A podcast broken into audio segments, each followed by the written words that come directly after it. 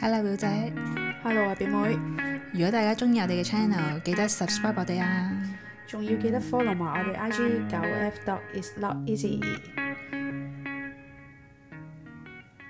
上個禮拜呢，我咪講過自己好有興趣對於身體保養啊、養生啊呢啲嘅話題嘅。係啊，今個禮拜呢，我就想公開一下我自己嘅，餐單唔係食嘢啊， 保養啊，保養自己嘅身體呢，好少同啲朋友去 share 添嘅呢一啲嘅秘技。 我咧前排唔舒服咧，跟住啲人係咁問，咁點解你唔問表姐攞精油？係啊，點解？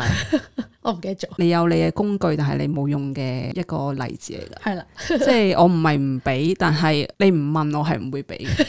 即係你好似我話要睇醫生，你都係要去睇醫生，你先會睇到醫生噶嘛。係所以我係唔會主動俾咯。啊啊，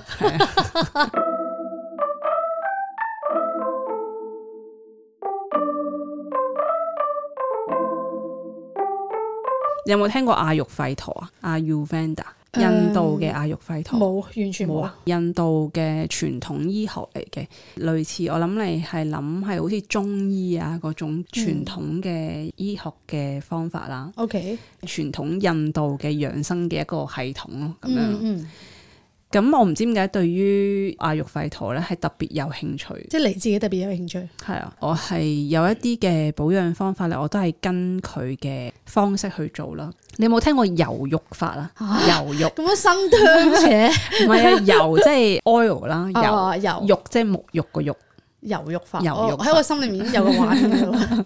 即係你沖涼之前你就將 OK 啲油啦，油咧你可以用啲咩油咧？就可以用誒、呃芝麻油啦、coconut oil 啦，係同埋啊橄欖油。啊即係呢三個油你可以溝埋一齊用嘅，都可以誒是但用一隻啦。 你知我諗到啲咩啊？ 咩啊？唔乾咧，係咁打啲油上身，搽個身體，係啊係啊，就係咁啊冇錯。當然你唔係糊糊糊 啦， 只係你將啲油搽喺身體上面，搽嘅時候你點都會有少少按咗自己身體係係啦係。你覺得有咩作用啊？將啲油搽喺個身體上面。應該令到個身體熱啲，新陳代謝快啲。都係嘅，即係佢可以將身體嘅熱力咧係散出嚟嘅，嚇、係散出嚟啊！散熱。哦，但係嗰散熱嘅意思咧，你可以諗係幫助個身體消炎咯，因為有好多嘅病痛咧都係由炎症而起噶嘛。哦哦，咁但係佢呢個方法就可以幫助身體散熱消炎。咁你沖涼之前做呢個動作，咁你仲沖唔沖涼啊？你話咧？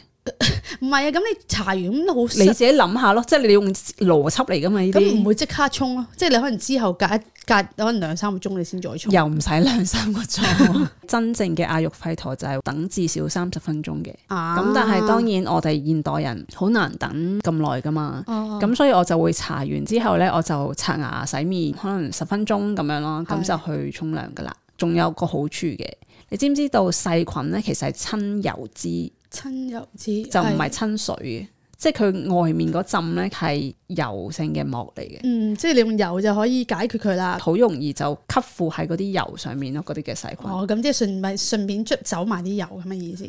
順便排毒啊。哦，排唔係捽油啊油，，係呃順便可以好容易、好輕易地將你身體嘅毒經過呢個方法排走咁樣，所咁好以啲佢喎呢係個啊好好。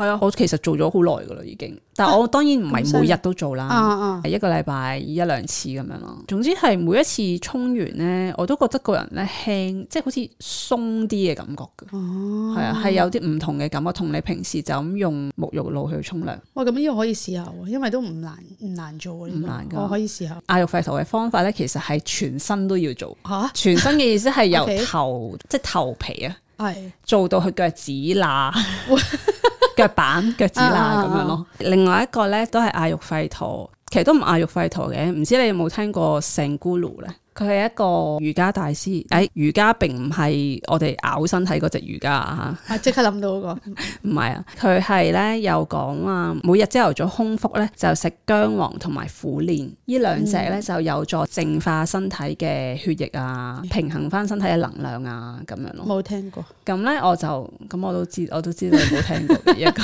你冇聽過聖咕嚕就應該冇聽過呢一個方法嘅，嗯，因為呢一啲咧其實都喺 iHerbs 度揾到啦，都係一個 supplement 嘅一種。咁當然聖古魯講嘅嗰個就唔係真係 supplement 啦，佢係一啲用姜黃粉搓成嘅波波同苦練粉搓成嘅波波。咁但係我就唔會去買到呢啲噶嘛。佢係可以幫助身體嗰個肝臟嘅排毒嘅， O K，同埋可以幫助消化系統。即係你朝頭早起身就食兩粒 supplement 先咁樣。係啊，會食呢兩粒咁嗰個咩苦練粉係即係其實係苦咩？啊練。即係苦誒瓜唔係嘅。誒唔好再講啦，好無知啊！呢件 事喂，認真一你個冇聽苦過字就諗苦 瓜，咁凍字唔好諗林家凍，苦練唔係喎，點解個凍字啊？ 係 咯，練字喎，喂咯，因為個練字咧，好似個凍字㗎，你真係無知啊 咁樣，你睇到咁樣定係叫苦凍油 咧？誤解總咗。之黏啦，即係 L E E M 啦，英文係啊就係你講咩？係咩嚟啊？植係啊物嚟嘅，植物嚟嘅同埋中藥都有依個嘅植物嘅，即係中醫咧就係講佢係清熱解毒嘅一個植物嚟㗎。哦，OK，咁所以 OK 誒，依兩個加埋，其實佢全部都係幫你解毒啊、清靜你嘅身體啊咁樣咯。嗯係啊，同埋我咧啱啱咧上網去 check 啦，因為我最近咧又食谷光金泰，有冇聽過？哇！你真係嗰啲詞語真係震撼我個腦袋啊！唔係因為呢呢啲全啲，部因為未呢聽啲我估係難啲嘅谷光金泰，因為我都係嗯近排我先至有聽過，但我冇去食嘅。但係聽過一個 podcast 嗰個人就有講谷光金泰係台灣人嚟嘅，係佢就話食完之後咧真係咧白咗好多個人。哇因為肝嘅排毒啊，佢有咁樣講。光嘅排毒，肝啊，肝啊，我肝肝臟嘅 OK，排毒屌我又練咗落去。唔係光嘅排 毒，OK，幫助肝臟排毒。哦，OK OK，我就買咗嚟食啦，咁佢係話要空肚食噶嘛，咁嗯我就係、都係朝頭早咁樣去食啦。係跟住我啱啱發現咧，原白來姜黃唔係 啊，姜黃加谷光金泰一齊食咧，係可以幫助到谷光金泰嘅一啲物質，咁係就會加強佢肝臟排毒嘅效果咯。即係哇！其實呢兩個加埋係更加好咁樣咯，我試下先，我食三十日，本身個皮膚已經好個白啦，係嘛？ 唔係咯，超超黑同埋超黃 咯，所以我食三十日之前影張相，三十日後之後影張相。會唔會三十日就得啊？你會唔會對於 supplement 你當係藥啊？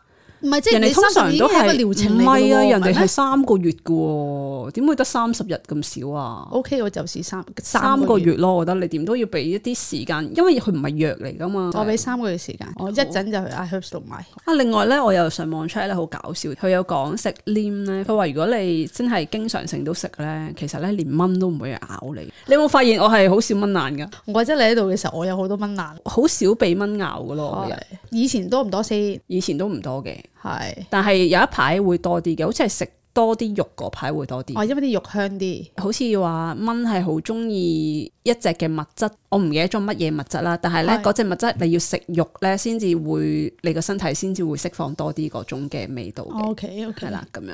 同埋咧，你講起朝頭早嘅活天咧，係其實咧我仲會飲呢個小球藻㗎，即係一啲粉嚟㗎啦，我係溝水咁樣去飲嘅，諗起已經好核突咯，唔係啊佢綠色嘅咋，純粹。呃綠色都好核突啦。喂，你真係麻煩， 即係我自己會當係普通嘅綠茶咁樣咯，即係冇綠茶咁香嘅，即係似哦係鹹鹹啲嘅綠茶咯，唔即係佢味道係鹹嘅。係鹹嘅。我會覺得佢係綠茶，但係好似係濃啲鹹啲嘅綠茶，但係即係你想像唔好想像到係鹽嗰只鹹啦。啊 OK，小球早飲佢個味道，可唔可以好似青青地咁樣？唔清嘅，唔青嘅。佢唔係清汁嗰只味道， OK 嗯佢係 OK，沉啲嘅嗰種味。哦係啊，咁所以我自己覺得係易接受好多啊嘅，咁、所以我而家先至可以日日飲啦。因為我之前一六八噶嘛，直即係係唔食早餐噶嘛，嗯，佢係咧勁排毒嘅喎幫我，即係我係會即刻朝頭早係會好暢順咁樣去廁所，哦有陣時係可能。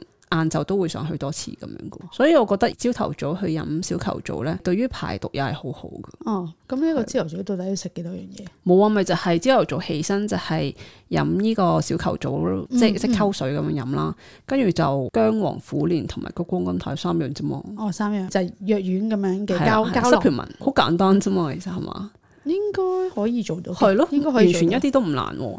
呢一啲咧，全部都係關於排毒啊、排走身體嘅一啲嘢噶嘛。嗯真係每日其實都真係塞好多嘢去我哋嘅身體度啊。係其實我哋個身體咧唔係缺營養，而係個身體太多嘢咯。哦所以哦要排走出嚟咧，對我嚟講咧，我覺得係重要過係咁加營養喺我身體上面。因為之前我咩啊哋食 supplement 係譬如好簡單傳統嘅就係維他命 B、C，即係簡單嗰啲啦。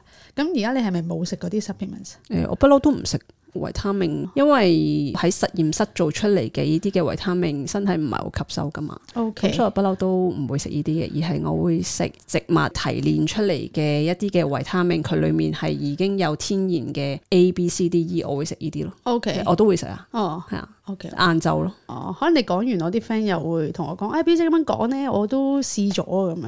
好我啊而，家偏向有啲朋友咧，聽完我哋個 podcast 之後咧，跟住就話我都試咗呢樣嘢。即係因為我覺得呢一啲應該係個個都知道嘅嘢啦，但係原來發現唔唔係咯係嘅，sorry 喎，唔關注呢方面呢，係唔知道原來有啲嘅 supplement，即係例如可能維他命 C 啦，其實係你係冇需要十年都食，咁大家都可以試下我嘅方法啦，同埋都可以同我分享下你哋保養身體嘅方法啦。今個禮拜都係大家收聽，可以 follow 我哋 IG 九 F dot is not easy，拜拜。